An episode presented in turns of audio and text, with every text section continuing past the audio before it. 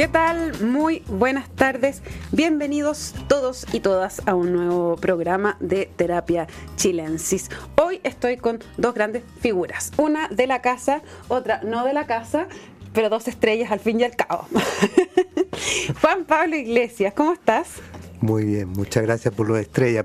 La otra es la verdadera estrella. Es una estrella. Editor de Opinión de la Tercera, em, lector, medio cinéfilo también, eh, eh, periodista. Y está con nosotros Andrés Wood, cineasta, ya todos lo conocen, me imagino. Por lo menos nuestra audiencia lo conoce mucho. Eso casi conocido. Eso me, sucede de rato. Te conozco algún lado. Me dicen. ¿En serio? Sí, casi, casi.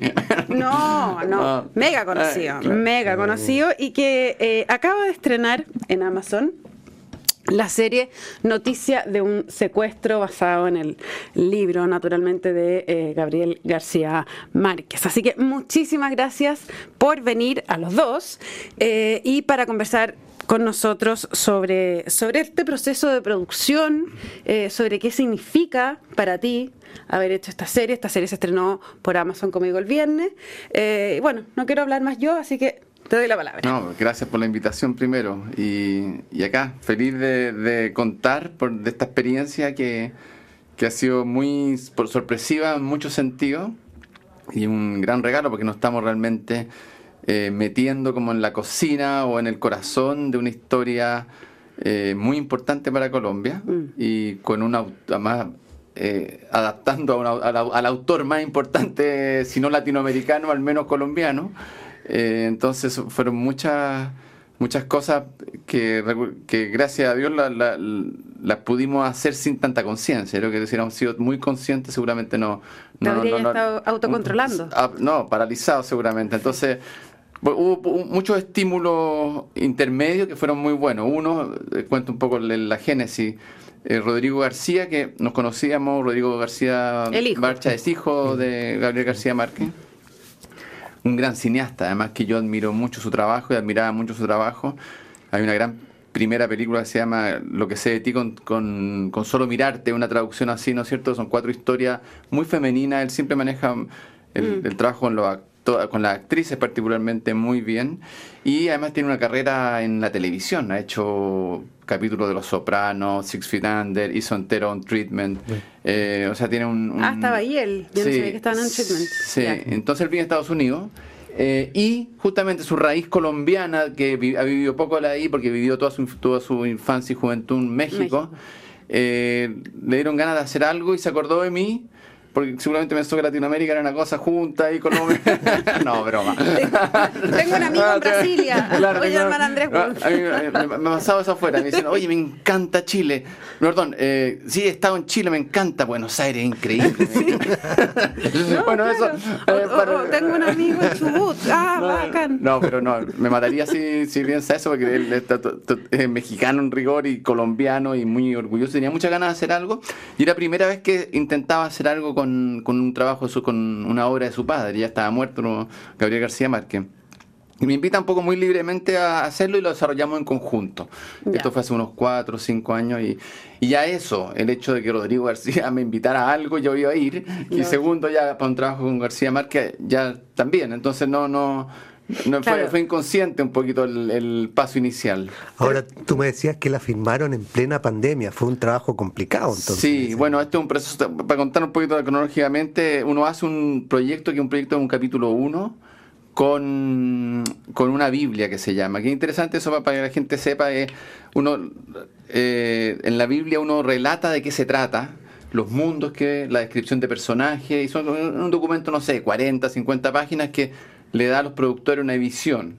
Y eso, con eso uno va. ¿Es como una maqueta, por así decirlo? No, no una maqueta, es como, es como el mundo, es como, es como quizás muchas cosas las que no van a salir en la. pero el, contexto y, y las historias concretamente. Tienes que resumir, digamos, la historia, porque los, los guiones tienen 60 páginas, 50 páginas, esto tiene cada eh, un tratamiento de dos o tres páginas. Ya.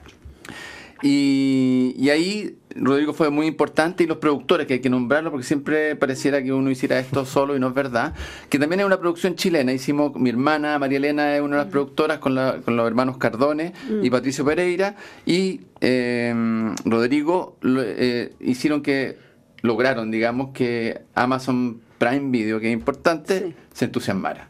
¿ah? Y eso entra a otra etapa que es la escritura, y ahí eh, incorporamos a guionistas colombianos y que trabajaron conmigo, yo como guionista, digamos, y jefe guion, y trabajamos como alrededor de ocho meses en este proceso y todo muy bien hasta que la pandemia nos dijo que no. Y ahí tuvimos mucha espera, mucha, mucha espera. Eh, y de repente Amazon dice, sí, vamos a hacerle igual y parte toda una cantidad de restricciones alucinantes. Le, comentaba que, que me dice, llega, llegamos, hay una preproducción de dos o tres meses, para una filmación de dos o tres meses, más o menos igual, la preproducción, la preparación de la filmación, y me hice un test durante cinco meses todos los días. ¿Un PCR? Un, PCR. Ah, no.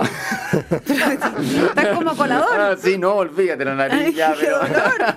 no, al final era no. Y, nada, comprobamos distintas manos. y, así que fue una. Espera, ¿y esto eh, quedaba eh, dónde? ¿Dónde era la localidad? En, rigor, el, libro transcurre en, en, Bogotá y en Medellín. Sí, pero. No pudimos film, grabar en, en Medellín, no pudimos trasladarnos. Eh, como te decía, estaba altísimo el, nivel de contagio en ese mm. minuto. Esto es. 2021, eh, sí, 2021 desde febrero a julio. Ya. Y en Colombia, Colombia no estaban vacunados. Eh, yo era, yo, yo alcancé a vacunarme en Chile, entonces era, tenía como cierta, habían como tres o cuatro vacunados en el equipo eh, y los demás se enfermaban. ¿ah? directamente, así, y, y, el cambio de planes, y fue muy difícil y pero a la vez muy potente porque estaba ocurriendo también el estallido en Colombia. Sí, pues, te ah, tocaron meses muy complejos. Claro, entonces nosotros estábamos trasladando estallidos para... Pero espérate, ya, pero espérate, no era, la, la, novela transcurre en Medellín y Bogotá, pero ustedes filman en... Todo en Bogotá y hacemos, lo hace que en Bogotá tienes tierras más, más calientes que se llaman. Claro, porque ah. se ve como más selvático. Sí, exactamente, en el fondo hay dos espacios. Primero que nada, todo es verde, maravilloso, porque llueve todos los días. Ah, en, Bogotá o en cualquier lugar. el agua no es un problema en Colombia. Colombia. Eh, y, bueno, eso era parte de las miradas. Ellos me decían, yo llegaba feliz porque estaba lloviendo, así dichoso. Y los todo Colombia me miraba, todos los colombianos me miraban, ¿por qué? Claro. Ah, bueno, que bueno, venimos de un lugar seco a este minuto. ¿ah? Y y a la afuera de, a la afuera de Bogotá hay zonas más tropical, tropicales, zona caliente, donde recreamos lo que era Medellín. ¿okay? perfecto. Y, claro, fue un trabajo un poquito más arduo, digamos, y más complejo, por, porque Bogotá con Medellín evidentemente tienen distintos colores y distintas temperaturas, sensaciones. Eh, pero, pero nadie en Colombia no ha nombrado eso, así que estuvo bien.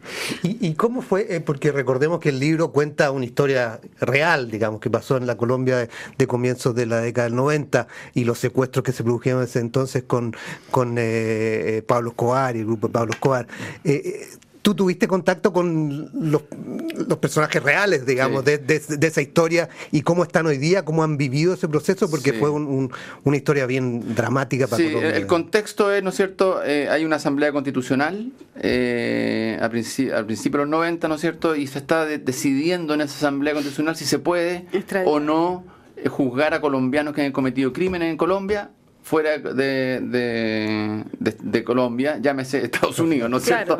Ah, eh, Estados Unidos, eh, básicamente mandarlo a Estados Unidos. Claro, exactamente. Y, y cuando uno ve la realidad era muy complejo la decisión, ¿por qué? Porque el Poder Judicial estaba tomado porque los que no, no, se entregaban al narcotráfico los mataban, y literalmente, era una, locura, una locura, una locura. Y obviamente los narcotraficantes, llamados extra, extraditables, entre comillas, se, se empiezan a presionar de todas maneras de todas las maneras posibles para, eh, para que, no, no, sean extraditables, ¿no es cierto? Que no, no quede constitucionalmente eso hecho. Y, y, una, de las, una de las cosas famosas que hicieron fue un, un secuestro masivo que más, encima es muy eh, metafórico o, o, analógico, digamos, a, a, lo que estaba sucediendo en un país secuestrado, que era Colombia. ¿ah? Y eso de alguna manera no, era nuestra guía para hacer la serie. Finalmente, eh, incluso los mismos captores están secuestrados del proceso y son víctimas y, entonces la serie un poco trata, y el libro particularmente trata de, destacar eso más que un poco lo que, hace, lo que han sido otras series, algunas muy buenas, de, destacar, ¿no es cierto?, las excentricidades de los capos, llámese Pablo Escobar o, mm. o ¿no es cierto?, eh, y su exceso, digamos, ¿no? Esto de alguna manera nosotros tratamos de hacer una olvidarnos de eso, está la, está, está la amenaza, ¿no es cierto? Pero de hecho Escobar nunca aparece en la serie. ¿Y ellos cómo lo tomaron? ¿Lo, lo, ¿Tú sabías que los que vivieron esto, los secuestrados, secuestradas? Fue muy interesante porque eh, esto, este libro, eh, todo tiene génesis súper relevante que, que, tuvimos que hacernos cargo y particularmente Rodrigo era muy consciente de eso y nos ponía unos límites muy claros y, y que nos ayudaron mucho finalmente. ¿Y cuáles eran los límites? ¿No es cierto? Hay que pensar que esto es un libro, entre comillas, de encargo. Sí. ¿Ah? Eh, ¿En qué sentido de encargo? No es que no es que le hayan pagado particularmente a García Márquez, pero García Márquez es un poco quizás lo que hizo con Litín, ¿no es cierto?, cuando prófugo o sea, en clandestino en Chile. Eh, es, una, es una, a partir de una entrevista o de una. hace un, un, una crónica, ¿no es cierto? Y eh, originalmente era Maruja Pachón con eh, Alberto Villamizar. Ellos le piden que cuente su historia. Le ofrecen, porque claro. Martín García no, era premio Nobel, ya, claro, seguramente. Le, ofrecen contar, ella estuvo secuestrada, claro. que los que no lo han visto, o sea, los que no han leído el libro, ella estuvo secuestrada seis meses, me parece. Sí, ocho meses. Ocho meses, eh, junto a su cuñada, que también era la hermana de, Alberto Villamizar, quien era congresista y uno de los que se oponía eh, férreamente eh, a que no se juzgaran fuera. o sea, él quería las tradiciones. Claro, el, nuevo liberalismo de alguna manera, que son esta, esta juventud eh, de, de centro derecha, está muy fuerte por, por la ley y su gran héroe, ¿no es cierto? Y su gran mártir, es Galán, mm. ¿no es cierto? Y todos son parientes de claro, Galán. Claro, era una élite muy, muy clara, ¿no? Una élite política emparentada, que trabajaban juntos, y todos ellos son secuestrados. Sí, exactamente. no todos ellos como no, uno político. De cada clan. Claro, y, son secuestrados, los, curiosamente, en el mundo de periodistas. Sí. ¿Ah? Eh, en el fondo, si algo caracteriza a los secuestrados, es periodista lo hace que eh, uno de los secuestros muy masivo porque va todo un equipo de televisión. Son engañados, ¿no es cierto? Diana Turbay, que era la hija de un expresidente. También. ¿Ah? O sea, era eh, periodista, pero hija de un expresidente. Claro, también, no, el poder. Eh, pero también había un par de secuestrados, que es, eso es lo terrible, porque esto tiene valor. O sea, ser, mm. era muy distinto ser hija del expresidente o, o la señora de un congresista que una persona que en verdad costaba entender porque estaba ahí. Mm. O sea, uno ya sabía quién iba a morir primero. Claro, porque ah. estaba después también Francisco Santos. Francisco Santos, que era súper importante, ¿no Nosotros, el libro hace, cuenta la historia, nosotros lo, omitimos por, por una razón de, espacio y tiempo y nos centramos un poco en el otro secuestro. Pero no es que lo omitimos, sino lo pusimos al final. Y entonces, eh, este secuestro es un secuestro masivo y, y y en lo que les estaba contando que el límite que, que, que, era muy claro era eh, que si, por ejemplo, Maruja Pachón se oponía a esto, no se iba a hacer. Ah, ok. Así directamente. O sea, eran los dueños de la historia. O sea, los dueños, pero más, no un tema de derecho. no, no, no, me, refiero simbólicamente. sí, simbólicamente. O sea, Rodrigo, Rodrigo no estaba dispuesto a, transgredir a nadie, eh, porque es una historia muy sensible, donde hay familiares o sobrevivientes. Y eso también fue muy claro y muy simple de realizar en el sentido, no nos enredamos ni un minuto, pedimos permiso, explicamos lo que queríamos hacer y, si, diciendo, si ustedes no quieren, no se va a hacer esto, no se preocupen. No, no. Y, ellos participaron de una forma muy generosa, porque no es solo el hecho de, de, ser parte o entusiasmarse con algo así, sino que de alguna manera dejar ser, que entender eh, que esto es una ficción, una interpretación de eso y que nosotros a velar porque la, la, esencia de esto, que es finalmente el punto de vista de las víctimas, la, humanización de ese, de ese, espacio, ¿no es cierto?, con todas sus contradicciones, estuviera en la serie. Y eso es, una es una promesa absolutamente intangible, ¿cierto? Eh, compleja, y, y, la aceptaron, y, nosotros trabajamos con ese objetivo, y, y y naturalmente yo tuve contacto, por ejemplo, con Maruja, estoy diciendo un spoiler, pero no importa, con Maruja Pachón. Eh, y, tuve contacto, no mucho más, porque de alguna manera yo tampoco quería empezar a tener relaciones que te empiezan a afectar eh, la mirada tan prudentemente, porque esto no, no, no, es una cosa hiperrealista, es, pero Más bien tú vas a ser el libro. Claro, yo, no quería encontrar su verdad, pero los actores y actrices sí trabajaron un poquito más cercanos. Y Maruja eh, ayudó a la protagonista, a, a Cristina Umaña, y, y André Villamizar ayudó a Juan Pablo Raba en conversaciones, que después yo ocupé cosas en el guion de esas conversaciones y, y la que ayudó mucho a, a que nace a Diana Turbay, eh, la hija de, Diana Turbay, eh, Carolina Hoyos, que realmente también le dio información, le pasó el diario, algunas cosas que yo no tuve ni acceso porque no podía. Encima ese diario es como muy íntimo, entonces fue bonito. Fue una experiencia que tuvo sus raíces propias, que los actores traían, que nosotros amoldaban, amoldábamos, entonces, y el resultado que en este caso lo, lo, veo positivo. Muchas veces cuando la persona retratada está tan feliz, quizá algo se salió mal, ¿no es cierto? Pero en este caso pienso que no. Eh, pienso que eh, estaban muy emocionados con la ciencia, les quedaba claro que no era un, espejo de la realidad y están muy contentos y de hecho ahora se van a juntar Maruja con, las cuatro o cinco actrices principales ah, mira qué bien. a celebrar, o sea, están, están siendo parte, digamos, Qué bueno. sí, porque hacer una historia así de delicada contrapelo de las personas que la vivieron eh, tiene poco sentido. Me Para mí, total, ni uno. Ahora, Andrés. no, ya estoy muy viejo para hacer algo así. No, no. No, pero además yo te quería preguntar porque eh, la mayoría de tus, si no todas, tus obras eh, han sido de, de momentos políticos. Políticos de Chile o en este caso de Colombia, porque, o sea Machuca mm. es una película política. Mm, mm. Em, Araña, Ecos del Desierto, una serie. O sea, podríamos nombrar más. Hay, un, hay un par que diría más que no, pero eh, tienen un componente político. ¿Por qué es lo que te lleva a aproximarte a ese mundo? No sé. no, en este caso, eh, en este caso me pareció, por un lado, interesante. Yo tenía dudas realmente es raro meterse tan en la, como decían, en la intimidad de un, de un país, ¿no es cierto? y, y, voy, a, voy a hacer la respuesta más amplia, voy a llegar a la respuesta precisa, pero... Dale, dale, tómate tu pero, tiempo. Pero el, el, me pasó que, que, que, tenía dudas de si era, según Rodrigo, pensaba que sí, que era súper importante que la viera mirada desde afuera que pero a la vez yo he visto como algunos directores han fracasado como no sé eh, eh, Coppola fue a hacer una película a, Buenos Aires se compró todos los clichés del mundo eh, no es cierto del italiano y qué sé yo. Y, pero sí creo que uno puede involucrarse y creo que el proceso fue muy colaborativo con el mundo colombiano para que no saliera algo ajeno tampoco. Claro, y, yo creo que lo logramos por con las reacciones, solamente a partir de las reacciones de cualitativas y eh, cuantitativas. La, serie le ha ido increíble, particularmente en Colombia, en, muchas partes le ha ido muy bien.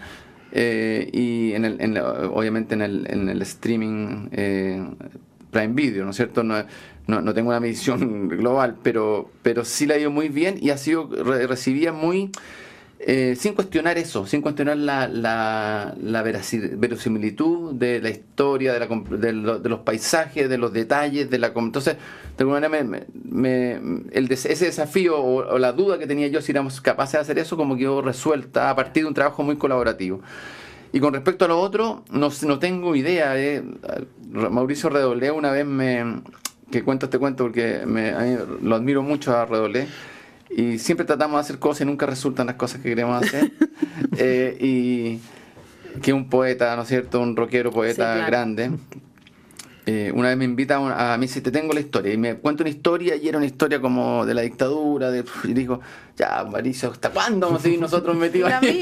Salgamos de ahí, después hago otra película igual, si me, me, como, la, salgamos de ahí, entonces el baile me dice, la, ¿sabes lo que dije? No sé si Benedetti, no me acuerdo quién decía que, que él se levantaba todas las mañanas y miraba a la cama y encontraba el mismo monstruo, ¿no es cierto? Verde, dinosaurio, uno es el mismo. Entonces, no sé, uno realmente no, no, no sé por qué, pero creo que, siendo un poquito más objetivo, hay algo que me interesa eh, que cruza lo personal con lo público, ¿no es cierto? En todo eso. O sea, la historia personal está está eh, que el contexto afecta a las personas y, eso de alguna manera van dialogando en, las cosas y, yo me entusiasmo con los personajes secundarios y las películas se hacen un poquito más eh, barroca y también eso, es personalidad de alguna manera, como que va creciendo y el contexto va creciendo porque pensamos que tenemos que contar más de lo que quizás deberíamos contar. Y, finalmente, eh, por ejemplo, Machuca que lo nombra, parte de la idea que mi señora me dice, oye, hazla, porque estaba buscando un guion, haz la historia de tus compañeros de curso contigo, ah, ya, fantástico, lo y crece al contexto, al golpe, a, porque tampoco es imposible sacarla de ahí. Ah, eh, Pero algo, para mí. Algo pasa que finalmente te cruzas con los contextos históricos políticos. y, tomando eso, el, proceso que estamos viviendo ahora, desde el 2019, mm. ¿te motiva a, hacer algo? ¿Crees que ahí hay material también para, para hacer algo futuro? O sea, yo creo que, yo, o sea, a mí me ha pasado que he sido muy intuitivo, porque, por ejemplo, una película que a mí me gusta, que no tuvo tanta connotación, es una que se llama La Buena Vida, que es de 2017 y habla de un malestar raro. A mí me encantó esa película. Habla de un malestar raro que es mm. pre, pre todo esto, ¿no es cierto? Eh, hay como una, una capacidad de ver cosas que hoy día no tengo ninguna capacidad de ver. Eh, esto me, o sea, me, no, no, no, no, me parece que todo, todo me parece muy en la superficie lo que me pasa a mí, ¿no es cierto? En la superficie no estoy siendo capaz de mirar otra cosa que lo que, que lo que me están mostrando. Y eso eh, no me dan ganas de, trabajar con esa Como llegar al, perdón, llegar al fondo para entender. una mirada particular. siento que está todo desnudo frente a uno eh, y, que, y que eso es muy complejo. Es muy complejo y lo que me dan ganas de hacer es algo eh, es reconocer más que nada, más que descubrir, ¿no es cierto? Es como... Y, entonces me, a mí me tiene un poco paralizado a nivel creativo en ese aspecto. O sea, para entender, tú necesitas como eh, lo que pasaba con la, con la buena vida, que tenía cierta distancia analítica de lo que estaba ocurriendo. No, mental, pero tenía una intuición, mm. que algo estaba pasando que no entiendo y que expreso de alguna manera en esa película, ¿no es cierto? Y como Machuco también, que tiene que ver con la desigualdad, por ejemplo. Pero, pero tú me preguntas, no se trata de, al final del proceso, ah, ahí entendí, se trata de la desigualdad esto, por ejemplo. O, o, la buena vida, ah, entendí, se trata de, del malestar, que es un malestar incómodo, que somos más ricos, pero estamos en alguna parte peores. Mm. ¿ah? Eh, o peor. ¿ah? Entonces, eso no, no, no, tengo, no tengo el impulso natural a trabajarlo hoy día, porque estoy perplejo un poco. Yo creo que es una cosa etaria, supongo, generacional también. Eh, o sea, eh, no, no, aunque mi cine y objetivamente vaticinaba de alguna manera que, eh, que había algo que no estaba correcto, habían sombras de la dictadura que no estaban haciendo, o sea, no, muchas no estaban resueltas. Cuando explota todo esto, explota de una manera que, que a mí me, me cuesta. ¿Te cuesta todavía como procesarla? Procesarla totalmente. No me siento capaz de hacer algo que valga la pena. O sea, uno podría hacer, eh, documentar, eh, cosas así. Sí, eso tiene mucho valor de que exista un, un registro. Pero no, pero así crear algo no, no, no sigo capaz. ¿No te, ¿Y no te dan ganas de participar en, en campañas políticas y esas cosas? No tanto. ¿De cine? No, no. No, no, no, no prefieres mantenerte. Sí, prefiero mirar. sí. Ahora, ¿y cómo estás viendo tú, te voy a sacar del, tema más político? Ah, no, no, no, como la, el momento de la creatividad nacional, ah. eh, de, la, de la producción que está viendo. Eh, interesante porque yo creo que lo que está pasando es que eh, a nivel de cine o a nivel total. Es que es difícil, lo, interesante es que es difícil generalizar. Sí, bueno, es un país mucho más rico de cuando yo partí haciendo cine, por ejemplo. ¿no? Hay realmente en cantidad, objetivamente, de talento, de gente joven. Hay como seis generaciones, si pensamos que un litín hasta el cabro de 20 años que está haciendo, y haciendo su película. Pero también siento que cada vez está más precario todo. ¿eh? Eh, y no solo digo en términos económicos, sino como siento que eh, son temas que ya la, la cultura como tema pasó a último rango. ¿Ah? Eh, incluso, en, incluso en la democratización de la cultura. O sea, no, no, no es tema, no, no, nadie te está discutiendo eso. Y en otros tiempos, como que hasta incluso en las campañas políticas la gente se pelea a los actores, cosas así, cosas que ahora no mueve, pero ni nada, nada, nada, nada. Pero ¿y eso por qué será? ¿Por, por, el, por el efecto redes? ¿Porque las plataformas de, de contenido son otras? es que por eso se ha ganado mucho. Uno ve el, arte, el, el, el, arte, el cine, todo. Hay, hay, hay una, efectivamente, más gente está haciendo y es un objetivo súper... ¿Qué están provocando esa obra? Esa otra pregunta que mm. sería interesante, porque de repente uno dice no están provocando nada, pero es mentira, hay nichos, hay lugares, está tan disgregado todo, ¿no es cierto?, que, que cuesta evaluar. Eh, pero, sí, pero sí pienso que a nivel de, de creación hay cosas muy potentes ocurriendo y, y, que no tienen, o sea, por ejemplo, hay el, este director que hizo PG Sapo, que ha hecho diferentes, ¿cómo se llama? Se me olvida el nombre, pero que tiene un, eh, se me olvidó. hace un cine local potentísimo. Eh, Roberto Faría hace unas películas espectaculares, ah, que el, el actor. Eh, están ocurriendo cosas en paralelo. Él, él, es el que actuaba en el club. Sí. Eh, que era el... Claro. Ah, entonces yo siento que hay, hay un mundo que está funcionando con mucha energía, pero no está canalizándose, al menos bajo mi óptica. Puede ser que yo esté fuera de la óptica. O sea, José Luis Sepúlveda, el director del sí, Sapo. Sí, mm. y que tiene una obra con su mujer que es grande y han hecho tres o cuatro películas que deberían tener una... son importantes. Y, y como que no sucede mucho con eso. Y uno tiene la sensación de que quizá el arte quizás no tiene que tener tanta injerencia, pero ojalá tuviera un pelito más, ¿no es cierto?, de conversación, de de, mezcla, de... Y yo siento que, hemos avanzado mucho, pero estamos en un punto crítico. O sea, yo así lo veo. Y por otro lado está la industria, ¿no es cierto? Que la industria donde eh, hay una gran productora que es Fábula, que ha logrado de desarrollarse como fuera de contexto chileno eh, y que produce muy bien y que están en la industria 100% unido a los trabajos de Pablo Larraín que son artísticos. Entonces tiene una combinación perfecta pero, pero a veces no sé si eso es... Eh, está, sacrificando lo que crece alrededor, a veces también eso mismo. Digo, no, no, no estoy, no, se me malentienda. ah, pero, pero de alguna manera pasa que, que, pasa a ser una unidad y no pasa a ser un, un conjunto, digamos, que no tiene ellos no son responsables de eso, solo los felicito. No, claro, pero, un ecosistema alrededor. Pero, pero, industria no hemos creado, y Colombia creó industria. Colombia sí. Sí, a través de incentivos tributarios, a través de inteligentes, mezclando, en el mundo privado con el, con el, público en buena onda, no sé, no sé cómo lo hicieron, pero lo lograron. Ah, están más cerca, en un país mucho más eh, riesgoso en todo sentido, se desarrolló una industria que, que hacen producen, no sé, producirán 6, 7, 8 veces más que en Chile. Ahora, hoy día tenemos eh, las plataformas de streaming que han abierto una posibilidad de, de, distribución. Y, Pero muy, eh, es muy exclusiva. Es muy exclusiva, o sea, los que, los que hemos podido hacer ahí son en chileno así, así, y o sea, no es, no, es algo amplio. Ya, no, es que, ¿no? es que sea una, una, una, oportunidad que se está abriendo gigantesca para, para, para, nivel laboral sí, para nivel laboral sí, porque eh, hay mucho empleo y, y mejor, empleo mejor, porque son producciones más caras, más grandes, y se están haciendo tres o cuatro, no sé, serán cinco al año pero todavía eso no, no, no, no, no, no levanta una industria ¿ah? y sobre todo una industria creativa. Yo siento que ahí no, no, hemos sido capaces, y creo que ha sido por, por la incapacidad política de los cineastas, en, al menos en el mundo audiovisual, hemos sido muy individualistas.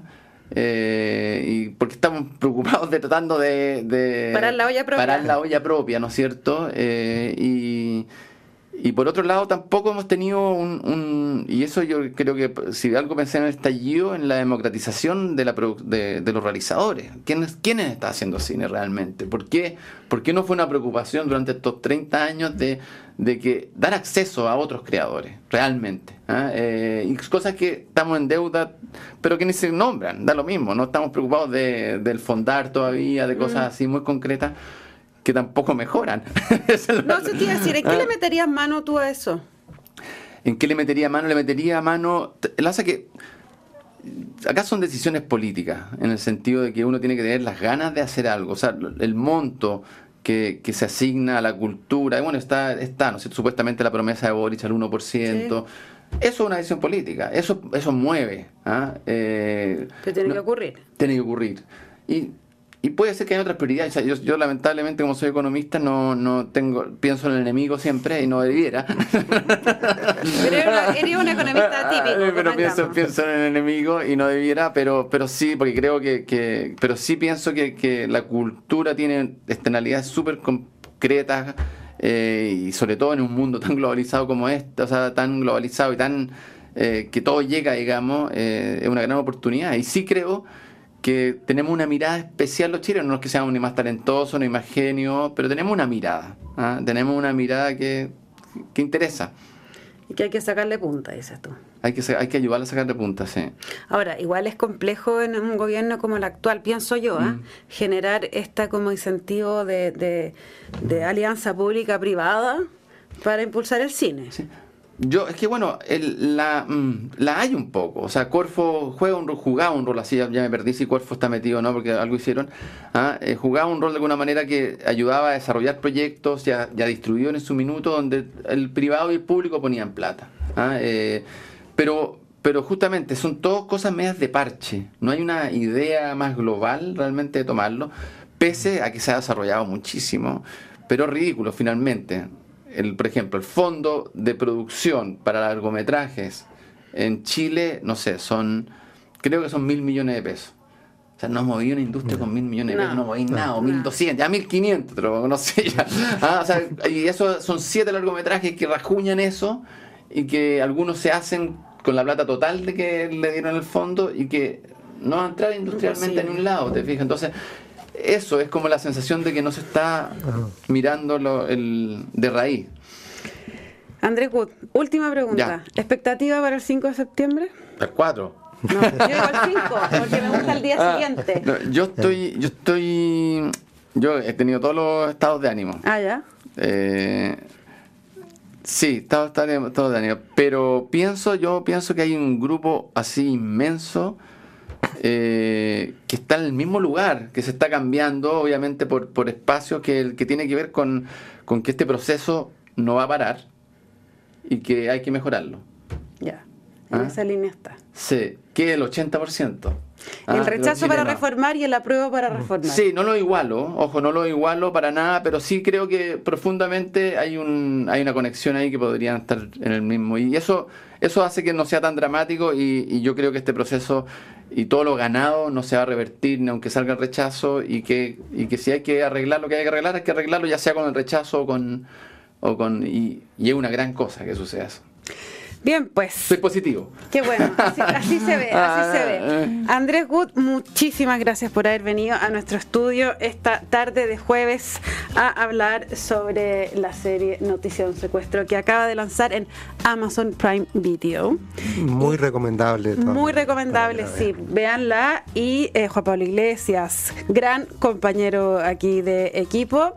Así que muchas gracias también por venir eh, esta tarde. Gracias a ti. Les cuento que la digital de tu negocio nunca estuvo en mejores manos. En Sonda trabajan para que disfrutes tu vida innovando y desarrollando soluciones tecnológicas que mejoran y agilizan tus operaciones. Conócelas hoy, Sonda Make It Easy. A continuación, vienen varias cosas. Información privilegiada al cierre y luego sintonía crónica Epitafios, junto a Bárbara Espejo y Rodrigo Santa María. Y como todavía no termina el proceso constituyente, reconstitución como todos los jueves a las 9 de la noche con Paula Escobar. Hoy conversa con la abogada Elisa Walker. Que estén todos muy bien, gracias por venir y nos encontramos mañana con más Terapia Chilensis. Muchas gracias.